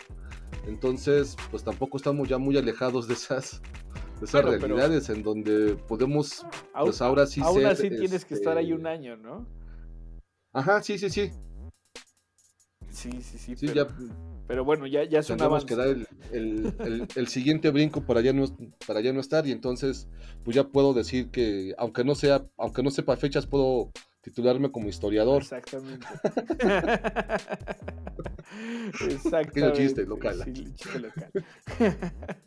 este, Rosita, ¿cómo ves esta perspectiva? ¿Cómo ves esta posibilidad? Tú, por ejemplo, que ya estuviste bien metida en, pues, en la docencia, que ya tuviste muchas experiencias, que ya también te capacitaron en, en, el mismo CEP y demás, pues que te cayera ahí una maestría, una extra licenciatura, si tú puedes acreditar ese conocimiento, ¿te gustaría? Ah, claro. sí, claro, y, sería la primera, sería la primera en esa lista. Claro que sí, eso es algo que sí, eh, pues eso es el futuro, eso es, eso es una parte del futuro que ya debería, ya, ya yo diría ya vamos atrasados, México ya va atrasado por ahí, ojalá tengamos buenos políticos, híjole. Bueno. Exacto. Pero bueno, es, que los dejen llegar. es una de las, de las cosas que podemos ver, ¿no? Entonces, eh, ¿Qué es lo que ustedes han visto eh, como los retos que tienen sus estudiantes? ¿O cuáles son las dificultades que han tenido sus estudiantes? O a mí ya me pasó de que yo tenía un alumno que era un terrible alumno y ahora que lo pusieron en un lado virtual, ahora es de mis mejores alumnos. Tiene que ver un poquito con que su papá está atrás haciéndole gestos, pero este, de alguna forma también pues le ha estado echando más ganas, está mucho más interesado. Este, ¿qué, ¿Cuál es la experiencia que han tenido ustedes? Em, mira, al menos en mi escuela, como te menciono, bueno, está ubicada en una, a pesar de que es ciudad, eh, está ubicada en, un, punto en donde pues el estrato social no es muy alto, ¿no? Y desgraciadamente, pues estos jóvenes tienen muchas, muchas limitantes económicas y pues van al día, ¿no? Van al día y de cierta forma sus, sus pues sus familiares, ¿no? Eh, están, están, formados por, por, por, muchos integrantes, ¿no?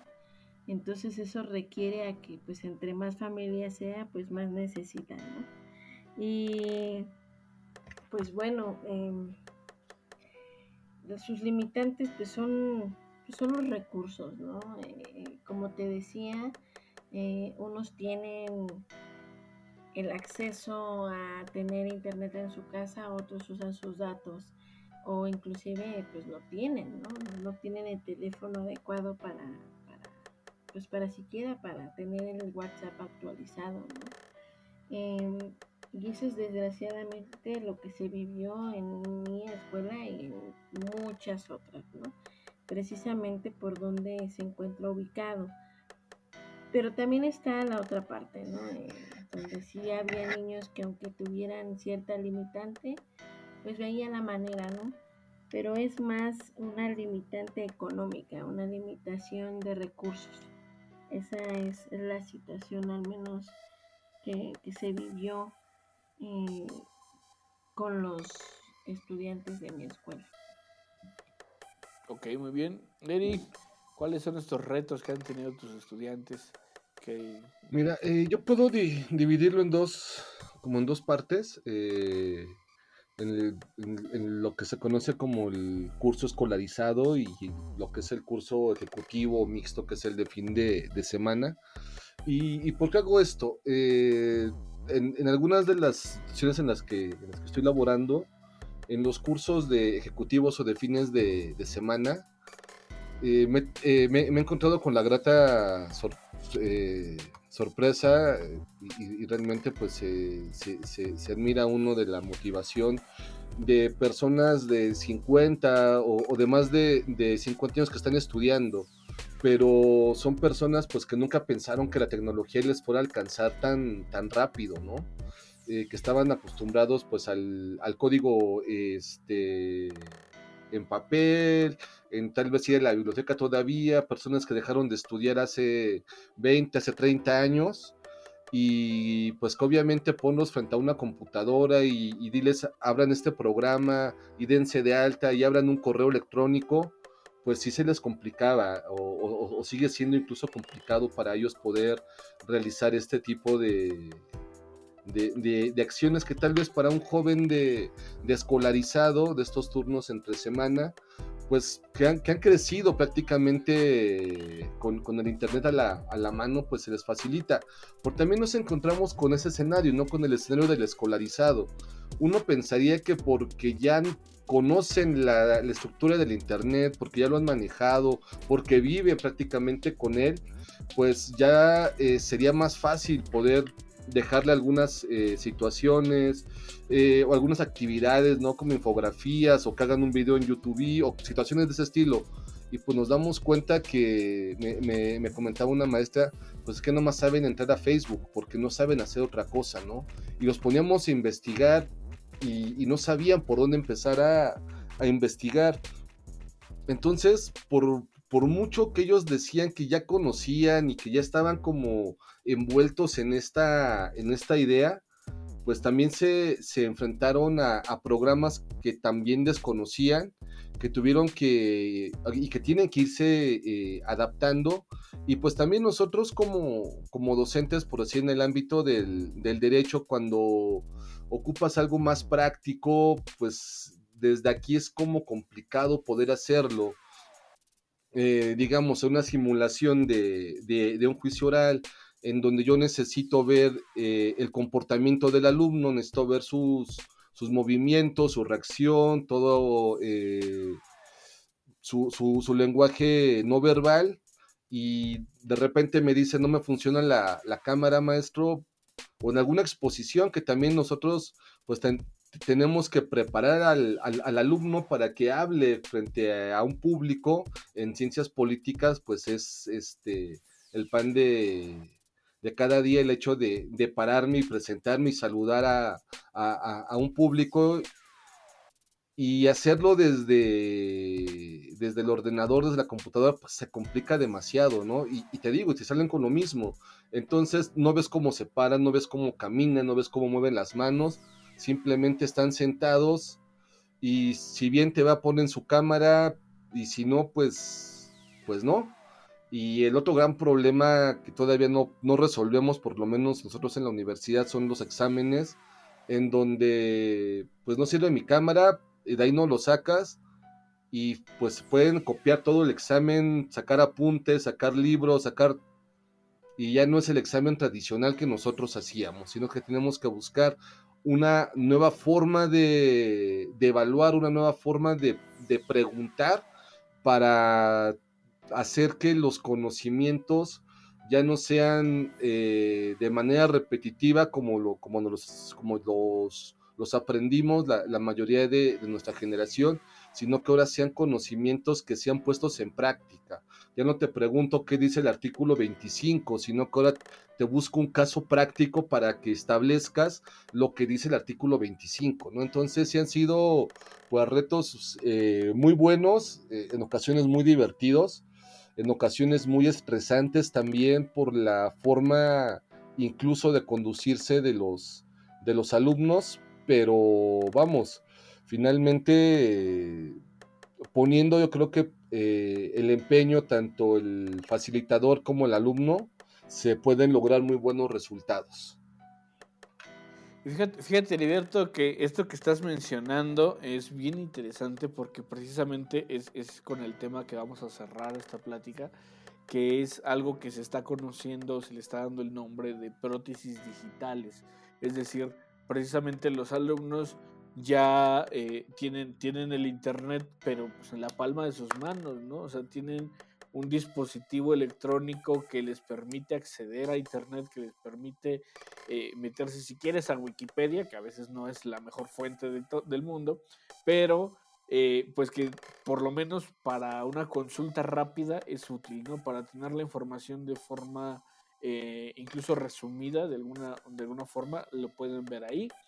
Este ya, ya las plataformas tal vez de Rincón del Vago y esas cosas ya no se ocupan tanto, pero sí, incluso eh, yo me di, o sea, yo, yo no soy tan, tan, tan old school, pero este, sin embargo, así como dice Heriberto, ¿no? A veces no ocupamos todas las herramientas, creemos los jóvenes que sabemos ocuparlas todas y resulta que no.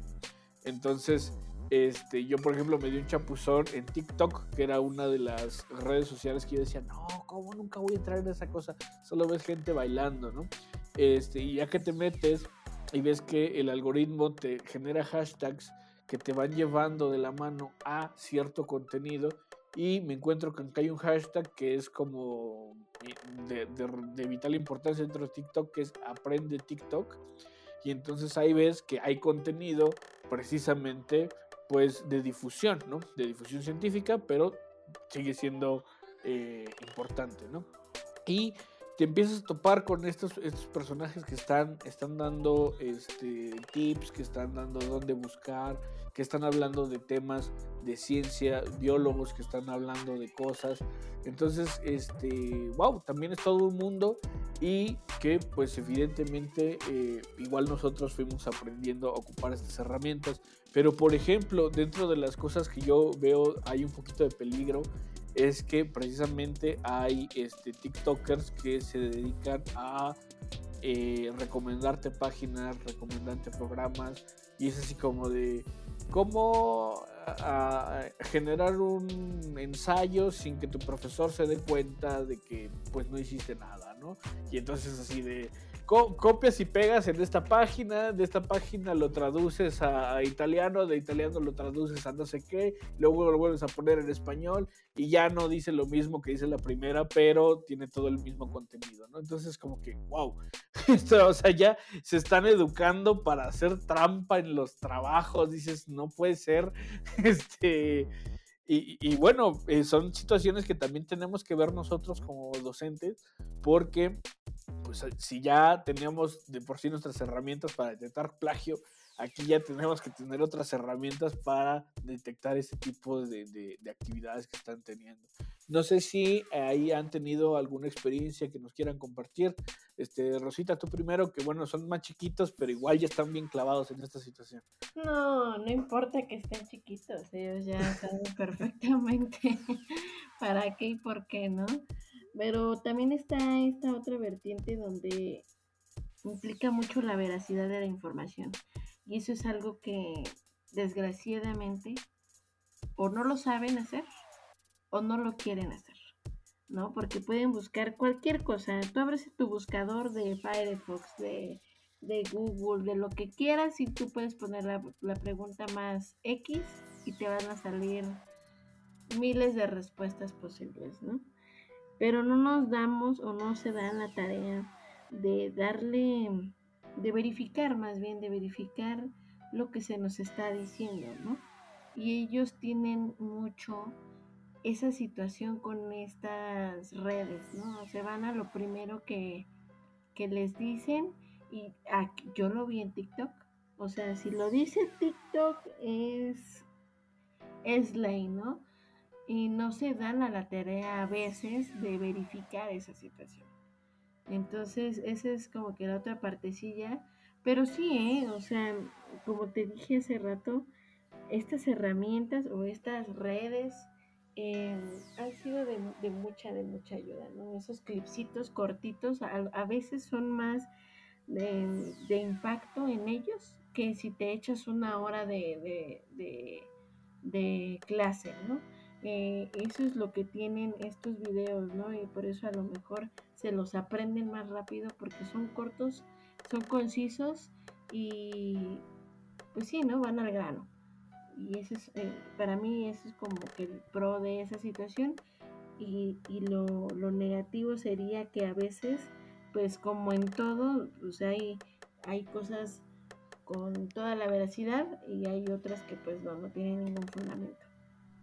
Sí, claro, yo, yo estoy compitiendo directamente con Historia para Tontos, ¿no? Porque ya tiene no sé cuántos seguidores y, hace, pues, estar entretenidos, pero igual a veces da algunos datos ahí que, híjole, pero bueno, este, está, son buena información, a veces, de hecho, ahorita lo mencioné porque a veces yo tuve alumnos que me mandaban el video y de, oiga, profe, ¿qué de esto es cierto? ¿no? Y entonces, bueno, pues ya los comentamos y de alguna forma también está muy padre porque se interesan. Pero sí, también eh, TikTok, me acuerdo que hay un cuate que hace contenido basura, que pone precisamente ahorita que dijiste de cualquier pregunta, y me acuerdo que puso, eh, o sea, me acuerdo mucho de un, de un video que decía que qué pasaría si el martillo de Thor choca con el chipote chillón, ¿no? Y se inventa toda una serie de tonterías que está entretenido, pero pues no sabe quién lo está viendo y quién toma su información y quién dice algo de esto es cierto, ¿no? Entonces digo, uy, pero bueno, este Heriberto, ¿qué nos puedes decir de, este tema? Sí, pues este, en, en ese caso, bueno, creo que TikTok, como dices, es una forma, finalmente es una red social que empezó como para entretener y, pero sí también hay algunas, eh, algunos TikTokers pues que le han echado un poquito más de, de cabeza y, como bien decía la, la, maestra Rosa, ¿no? O sea, con un comentarios breves, con un video muy corto, pues llegan a veces a explicar lo que en una hora pues un maestro no termina por, por desarrollar en un tema, ¿no? Y en el caso de los plagios, pues no me ha pasado tanto. Eh, el, el, el, el, gran problema que, que se presenta es cuando el alumno es descubierto cuando le dices, ¿sabes qué? Es que sí copiaste y busca y, y ver las 50 mil maromas que te avientan para, para decir que no, ¿no? Aunque les muestres la, me, tocó un caso donde le, le, mostré el documento, o sea, porque fue copiado literalmente, o sea, nada, copió, pegó y tal, no le cambió ni una coma. Y se lo mostré como tal, y es que es este, entonces le digo, ¿tú lo hiciste o...? No, es que yo lo hice, le digo, pero es que este, este, este, este autor lo hizo hace cinco años. Entonces tú lo hiciste hace seis años. ¿O cómo? No, es que tuvimos la misma idea. Luego, no es que no es la misma idea. Es que. Y, y, y, esos, esa eh, situación en la cual cuando descubres al, al, alumno y, empiezan a buscar y a generar 40 mil excusas, eso es muy interesante, ver esa, esa respuesta de, la persona cuando ha sido descubierta haciendo estas situaciones. Y otra cosa también de lo que decías, ¿no? De, estas páginas o de estas personas que te dicen, pues búscala aquí, muévela acá para que no te descubran, pues también estamos eh, viendo que este negocio de te realizo tu tarea o te realizo tu tesis y tú no la haces, pues también está cobrando mucho auge, lamentablemente, ¿no? El, hecho de hacer las, las, cosas rápidas, de buscar este, pues los, los fraudes, porque finalmente es eso, pues también nos está poniendo en un gran dilema, porque yo, yo lo que les decía a mis alumnos es que yo sé cómo te expresas cuando, cuando te, te hago una pregunta, sé el vocabulario que estás utilizando y entonces me escribes un ensayo pues hermoso y digo, es que esto, esto, tú no lo hiciste. No, es que sí lo hice, a ver, entonces explícamelo. Y otra vez no saben qué decir, ¿no? Eh, es, ah, es algo interesante esa situación, pero pues tal como, como plagios, te digo, sí, sí he buscado la, la, la manera de tratar de convertir los escenarios en, en, algo real para que, para evitar incluso esa situación, ¿no? Eh, yo creo que si los ponemos en situaciones más reales, más apegadas a su realidad, pues entonces eh, podemos hacer que dejen de, estarse buscando robar estas ideas. Me, pasó en un tema de, criminología en el cual, pues, ¿sabes qué? Ya vimos en la, en la teoría cuáles son los factores de, de riesgo para la criminalidad. Pues ahora desde tu escenario, desde tu calle, desde tu colonia, pues hay una luna de la 20 de noviembre allí en Tulancingo, este, de la PCT donde siempre nos presumía Carlos, y de colonias de, la Guadalupe, etcétera. Ah, ahora desde tu colonia me vas a decir, pues, cuál es el, qué, qué factores de, de, criminalidad vas a encontrar. Y obviamente, pues no va a haber un ensayo que diga factores de criminalidad de la colonia 20 de noviembre en Tulancingo, ¿no? Porque pues sería, digo, ya sería muy complicado que, que se pusieran algo, algo de, esa idea, ¿no? De, esa índole. Pero sí, eh, de que van a buscar siempre la forma de ganarle al, maestro y de buscar hacer las cosas con el menor esfuerzo posible, pues es una realidad que no podemos eh, ocultar tampoco. Este, excelente. Ya, ya para así que la última, la última intervención que vamos a tener. Em, nosotros, por decir nosotros, me refiero a nosotros docentes, nosotros maestros, eh, hemos tenido a lo mejor cierto contacto con algún colega, con las situaciones que también ellos están viviendo, pero en su gran mayoría estamos separados, así como no vemos a nuestros alumnos, tampoco vemos a nuestros este, compañeros y sin embargo, insisto, y, ya salió a, la luz un poquito de, pues, el maestro que ya está un, poco más eh, veterano, que le costaba encender el cañón y ahora tiene que ocupar Zoom, ¿no? Que estas situaciones, sí. o, o, que son tal vez demasiado jóvenes y de por sí en el, en el aula no tenían el control de los alumnos, ahora con pantallitas en su computadora menos, ¿no? Entonces, ¿Cuál sería, para cerrar esto, la experiencia y más bien la, recomendación que ustedes le darían a otros docentes con respecto a los procesos de enseñanza-aprendizaje? Yo a mí me gustaría eh, invitar a, mis compañeros, a mis, pues a los que estamos dentro de este de esta noble labor, de este noble trabajo escuchaba en la mañana que decían por convicción. Y sí, sí es cierto porque no cualquiera, ¿no? No, no cualquiera se planta a dar cátedra de algo, ¿no? En cualquier nivel. Pero estamos en un momento de cambio, estamos en un momento en el que estamos cimentando incluso un nuevo, un nuevo proceso, ¿no? Un nuevo proceso de enseñanza-aprendizaje, un nuevo proceso de actualización, de innovación, de todo, ¿no? Y yo creo que vamos encaminados a un aprendizaje eh, basado en la resolución de problemas, basado en, que el niño, el, estudiante, el joven sea autónomo, sea crítico y, nosotros como siempre hemos sido el, mediador, ¿no? Pero ahora de manera más puntual. Creo que es momento de, de actualizarnos, de, de si no volver a leer, sino de buscar la manera de hacernos notar, de hacernos em, de hacernos que este, este trabajo que estamos haciendo, este nuevo proceso que estamos implementando se note y deje huella, ¿no? Entonces, eh, pues sí, invitarnos a todos nosotros a, a seguir actualizándonos, a seguir este a seguir buscando nuevas herramientas con las que podamos apoyarnos para, para seguir este pues haciendo nuestra labor, ¿no?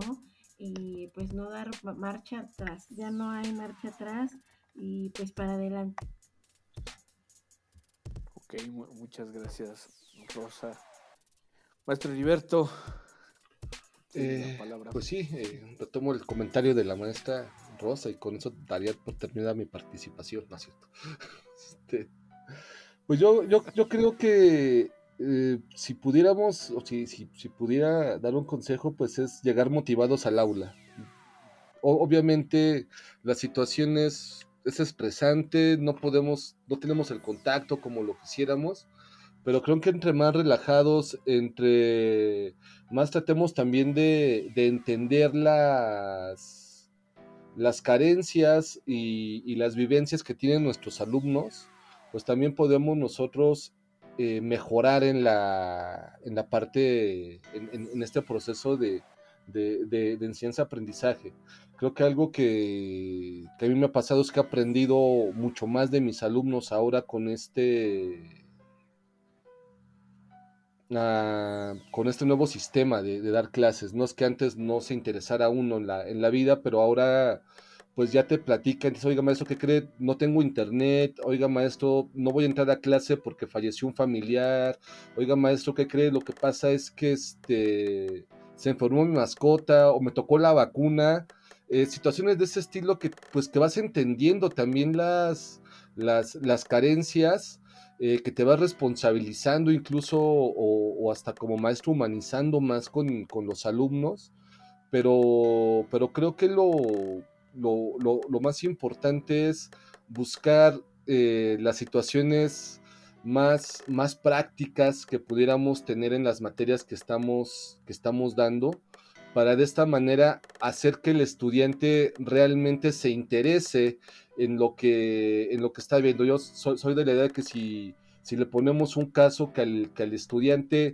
pueda relacionarlo con alguna etapa de su vida, en ese momento él va a querer aprender más acerca del, tema, ¿no? A mí me, me, me, pasó un poco en derecho familiar, en donde pues un alumno estaba sufriendo un divorcio y me empezó a preguntar, pues, todo el proceso del, divorcio. Yo súper feliz eh, eh, tratando de, explicarle.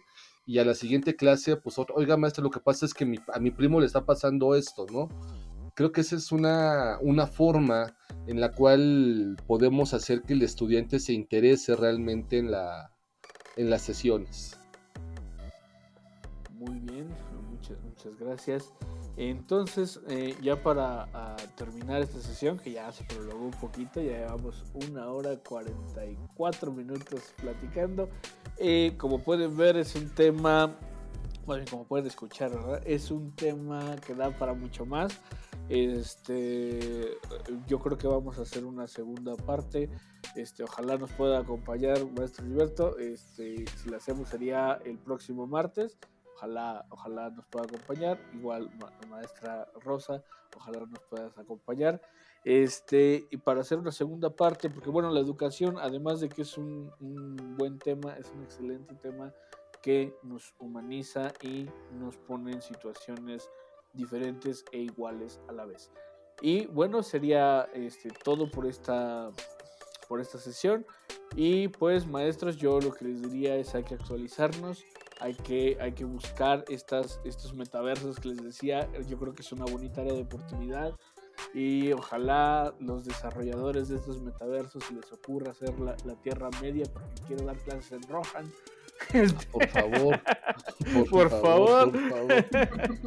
sería, sería algo fantástico. Yo quiero estar en bueno, Winterfell sin problemas. Yo, yo, yo le enseño a, a Bran y a Rico. A, a Rico lo, sí le enseñaría a moverse en zigzag para que. a mí déjenme Hogwarts forever. Eh, exactamente. Bueno, pues este, el futuro nos está alcanzando y nosotros vamos para allá. Muchas gracias a todos por escucharnos. Tengan todos muy, muy buena noche y nos vemos la próxima. Bye. Hasta luego, hasta la próxima.